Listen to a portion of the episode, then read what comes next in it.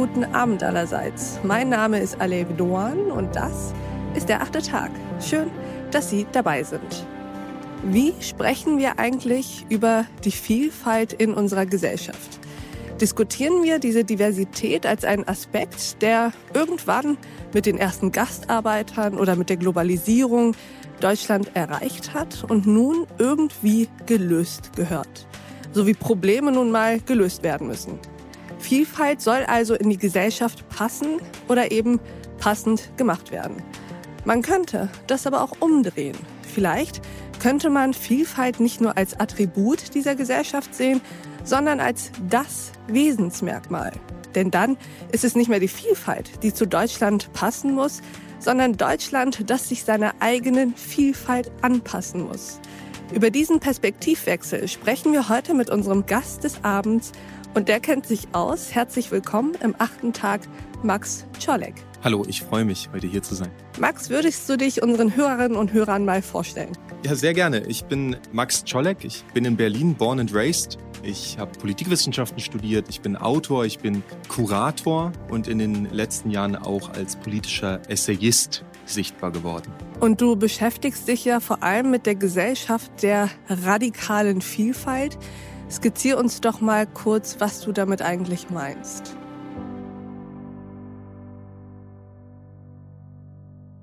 Ja, sehr gerne. Vielleicht vorab, es ist kein Konzept, was ich entwickelt habe, sondern was ich gemeinsam mit dem Institut für Social Justice und Radical Diversity entwickelt habe. Ein Institut, was hier in Berlin ansässig ist, was eine berufsbegleitende Weiterbildung zum Thema Antidiskriminierung an der Uni Potsdam durchführt. Und dieses Konzept habe ich gerade in meinem zweiten Essayband Gegenwartsbewältigung nochmal sozusagen zusammengeführt mit einem Modell der Desintegration, was ich in meinem ersten Essayband entwickelt habe.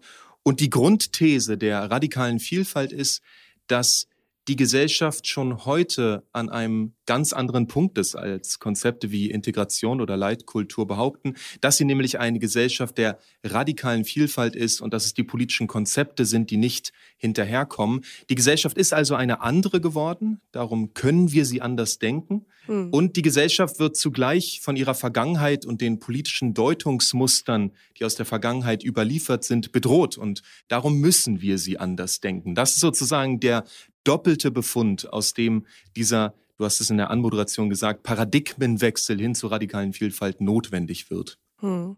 Verstehe ich dich richtig, dass du diese Gesellschaft der radikalen Vielfalt nicht als eine mögliche Form des Zusammenlebens einschätzt, sondern eigentlich ja als die einzig mögliche? Es gibt ganz unterschiedliche mögliche Formen. Die Frage ist immer, welche Gewalt die produzieren. Ne? Mhm. Ein Homogenitätsmodell ist natürlich auch möglich. Die Frage ist, ist es auch wünschenswert und sinnvoll für eine plurale Demokratie? Und da gehe ich aus von einer Frage, die mich spätestens seit der letzten Bundestagswahl umgetrieben hat, nämlich wie ist unser eigenes Denken eigentlich so eingerichtet, dass so etwas wie die AfD innerhalb so kurzer Zeit so viel Erfolg haben konnte? Und das, glaube ich, ist eine Leitfrage, wenn man überlegt, passen eigentlich die politischen Deutungsmuster noch zu der Gegenwart, in der wir leben? Und sind die eigentlich noch in der Lage, die Herausforderungen zu bewältigen, die sich heute gegenwärtig stellen? Und da würde ich sagen, wir können sehr genau sehen, dass die Konzeptionen von bürgerlicher Mitte, von Hufeisenparadigma schlichtweg die Gefahrenabwehr, die Gefahrenwahrnehmung sogar überhaupt nicht leisten können, hm. die es für die Gegenwart bräuchte.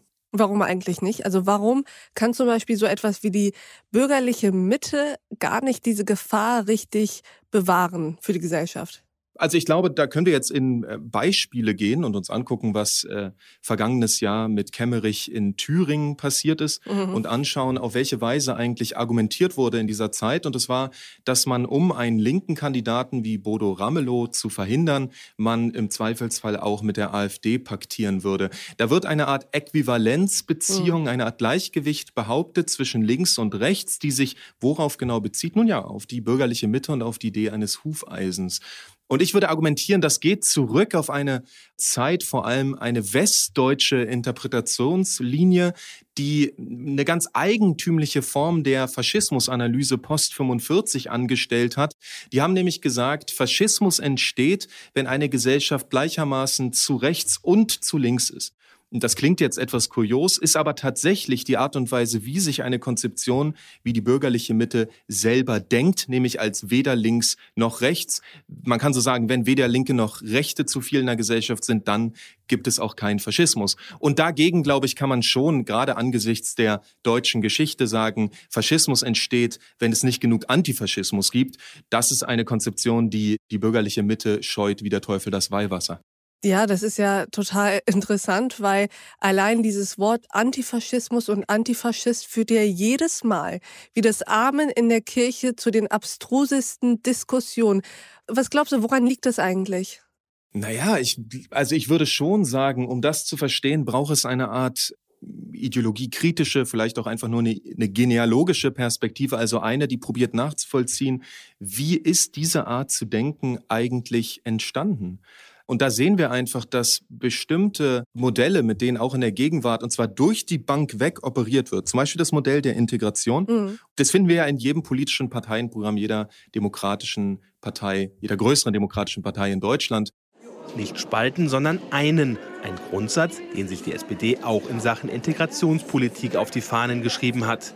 Es sei nicht wichtig, wer woher kommt, wichtig sei nur eins. Das ist eine große Herausforderung, aber die allererste ist, dass man die Gesellschaft nicht auseinander dividiert, da man das überall finden kann, würde ich sagen, ist es sinnvoll, von einem Integrationsparadigma zu sprechen. Und dieses Integrationsparadigma behauptet ja die Existenz von sowas wie einem gesellschaftlichen Zentrum, was Definitionsmacht darüber ausübt, wer zur Gesellschaft gehört und wer sich integrieren muss. Mhm. Da entstehen dann so kuriose Situationen, in der die einen Leute als nicht integrierte Migranten oder gar Ausländer bezeichnet werden mhm. und die anderen als frustrierte Deutsche. Mhm. Und ich glaube, daran sieht man schon ganz gut, wie die Deutungsmechanismen selber selber einen ideologischen Effekt ausüben darauf, was die staatliche Institution als bedrohlich wahrnehmen und was nicht. Und rechte Gewalt, rechte äh, Politik, rechtes Denken spiegelt sich eben immer noch auch im Integrationsmodell und wird deswegen als weniger fremd und als weniger bedrohlich wahrgenommen. Und ich würde sagen, das ist ein Fehler. Das ist tatsächlich eine Sache, die uns mittelfristig in eine sehr problematische und bedrohliche Situation für eine plurale Demokratie, wie du Deutsches gerne sein würde, führt. Ja, aber ist das nicht tatsächlich ein Fehler, der ja geradezu sprachlos macht, dass ausgerechnet dieses Land das so einschätzt mit dieser Vergangenheit? Auch da wieder ein entschiedenes Jein. Ich würde sagen, das ist nicht ganz zufällig, weil und das ist ein anderer Begriff, den ich in Desintegriert euch in meinem ersten Essayband vor allem verwendet habe. Ein Begriff, den ich von einem Soziologen namens Michael Bodemann übernommen habe, nämlich das Gedächtnistheater. Man kann in Deutschland ganz gut beobachten, dass es nach 45 eine Art Grundlage des Selbstverständnisses gibt und die lautet, wir sind nicht mehr Nazi. Und diese Grundlage des Selbstverständnisses wird nun aber nicht, wie man erwarten würde, mit bestimmten Maßnahmen oder mit bestimmten äh, Handlungen kombiniert, sowas wie einer antifaschistischen, klar gegen rechts und gegen völkisches Denken ausgerichteten Politik, sondern man zieht sich auf die Exklamation dieses Anderswerdens zurück. Man sagt, wir meinen es doch gut und darum können wir sowas wie Heimat wieder benutzen. Mhm. Wir meinen es doch gut und darum können wir die Deutschlandfahne zur WM 2006 mhm. wieder rausholen und sagen, endlich können wir wieder stolz sein auf Deutschland. Deutschland im Sommer 2006. Eine Fußball-WM, die das Bild eines Landes verändert. 32 Nationen kämpfen um den Weltmeistertitel. Ihre Fans feiern derweil miteinander. Hunderttausende sind zu Gast in Deutschland. Die Welt hat uns anders kennengelernt, fröhlich miteinander feiern, ein Zusammengehörigkeitsgefühl einfach gehabt haben. Also ich glaube, ähm, so hat uns die Welt auch noch nie gesehen wie in diesen sechs Wochen. Das Interessante ist nun, dass diese Art von Selbstbild, die man ja in, in Gedenkveranstaltungen immer wieder zelebriert, mhm. auf eine kuriose Weise verhindert, dass man Kontinuitäten völkischen und rechten Denkens bis in die Gegenwart nachvollziehen kann. Wenn man so will, ist man so... Weil man es ja schon so ritualisiert immer macht. Genau, sicher? genau. Man ist, wenn man so will, so stark mhm. überzeugt davon, dass man selber, weil man es gut meint, nicht böse Auswirkungen haben kann, dass das sozusagen nicht Teil des selbstkritischen Denkraumes ist, den diese Gesellschaft für sich selber in der jetzt wieder quote-unquote bürgerlichen Mitte gebaut hat. Das heißt, dass sozusagen die kollektive und ritualisierte Selbstkritik dazu führt, dass sie auf individueller Ebene, auf familiärer Ebene gar nicht mehr so richtig stattfindet, weil das hat man ja schon letztens gemacht am Gedenktag, gab es ja schon genug Reden im Bundestag. Genau, das ist eine weitere sehr interessante Dynamik, die ja vielfach soziologisch mittlerweile belegt worden ist. Ich erzähle hier keine steilen Thesen, sondern Dinge, die sozusagen Desiderata soziologischer Forschung sind.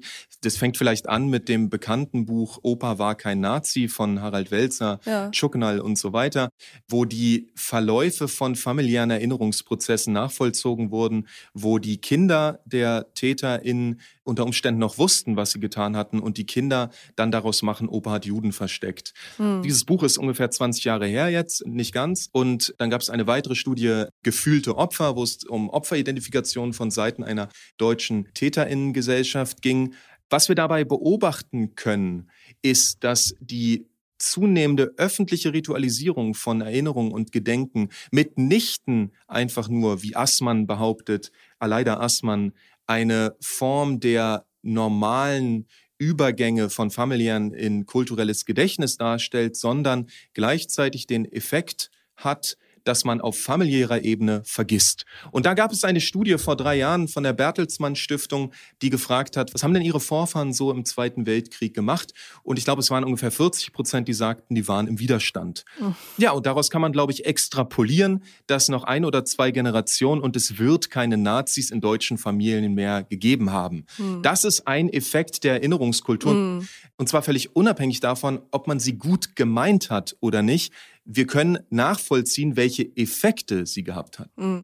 Aber die Frage stellt sich doch, was ist jetzt die Konsequenz? Es wäre doch eigentlich eine falsche Konsequenz, wenn wir sagen, wir verkleinern die kollektive Erinnerungskultur in der Hoffnung, dass dann sozusagen eine Lücke entsteht, die in den Familien wieder gefüllt wird. Ja, was du da ansprichst, ist eine, eine wichtige Frage. Ich erlebe das manchmal auch bei Lesungen, dass Leute zu mir kommen danach und sagen, also Sie haben völlig recht. Ich finde auch, dass man die Erinnerungskultur abschaffen sollte, wo ich immer denke, nein, nein, nein, nein, nein, das ist nicht der Punkt dieser Kritik.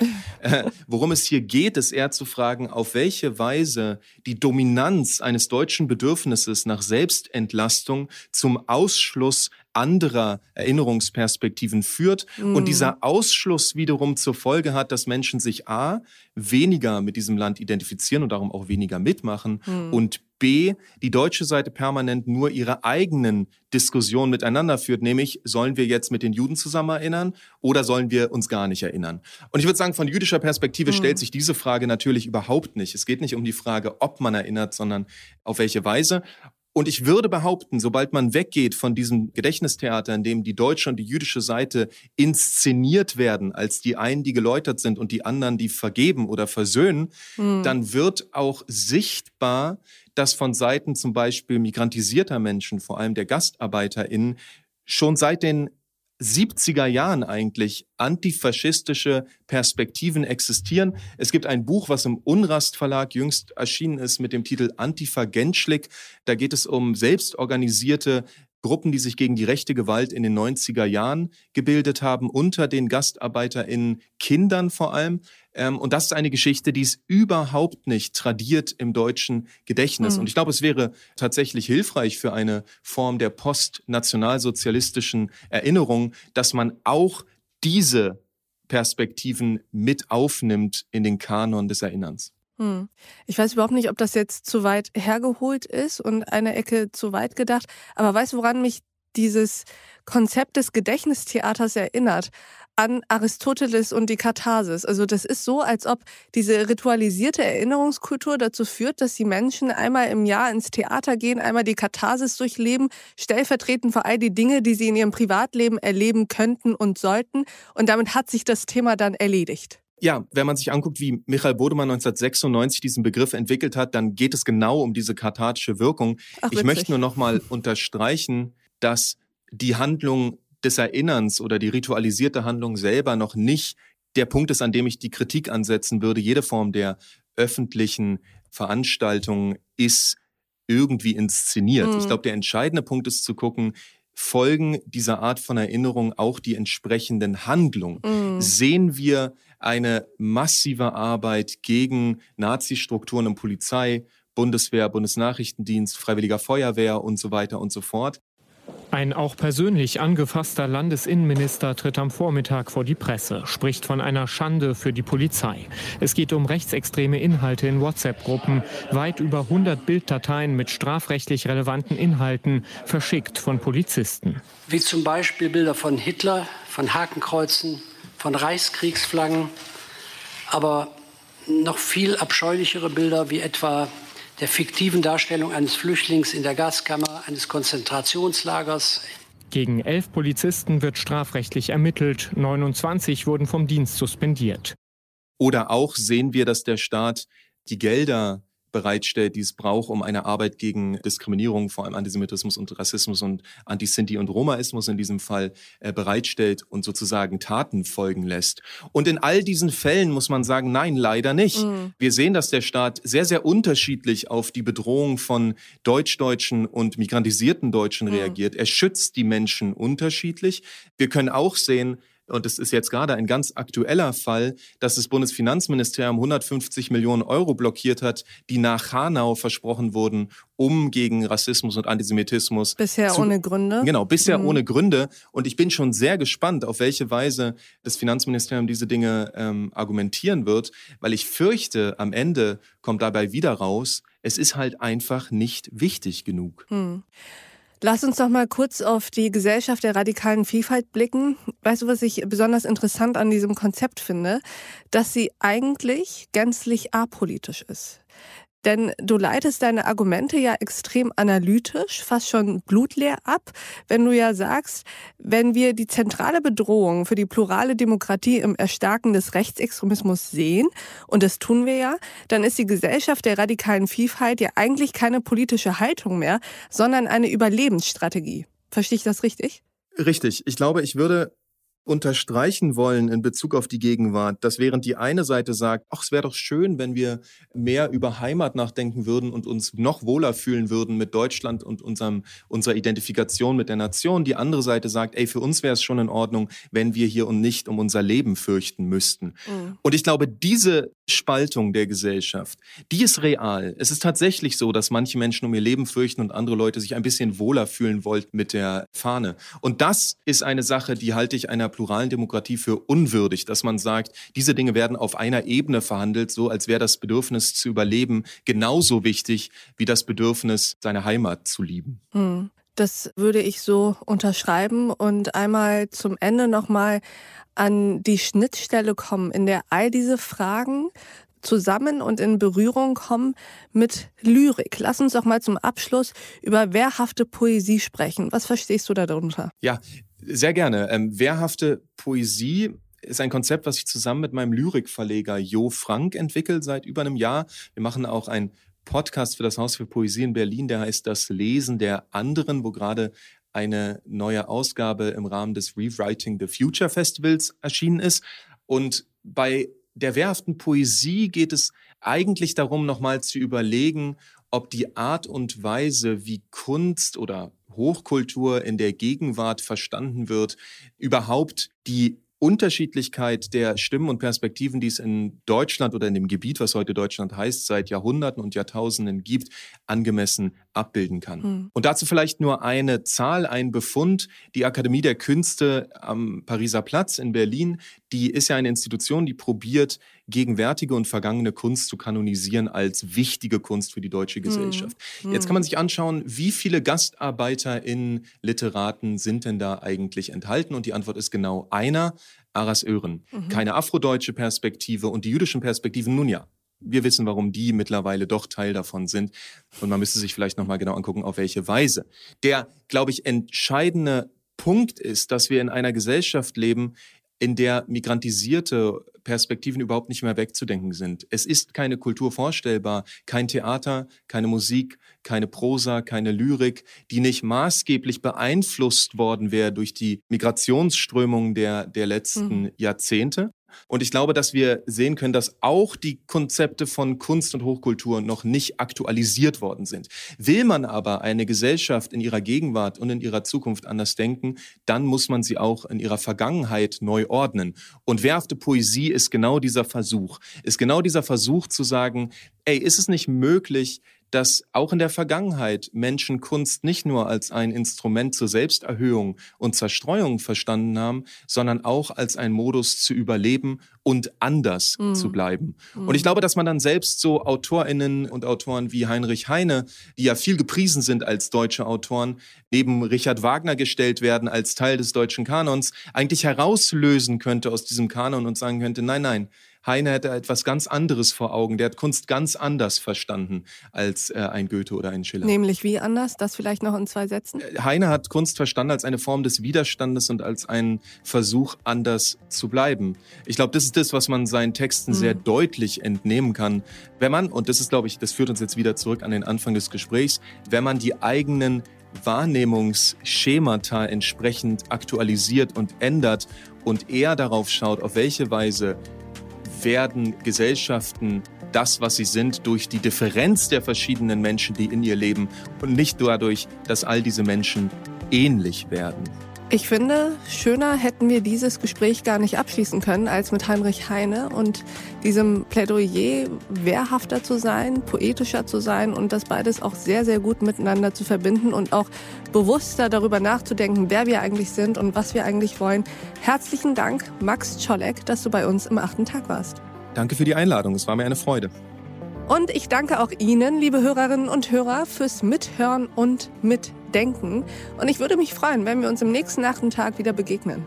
Bis dahin, auf sehr, sehr bald, Ihre Alef Duan.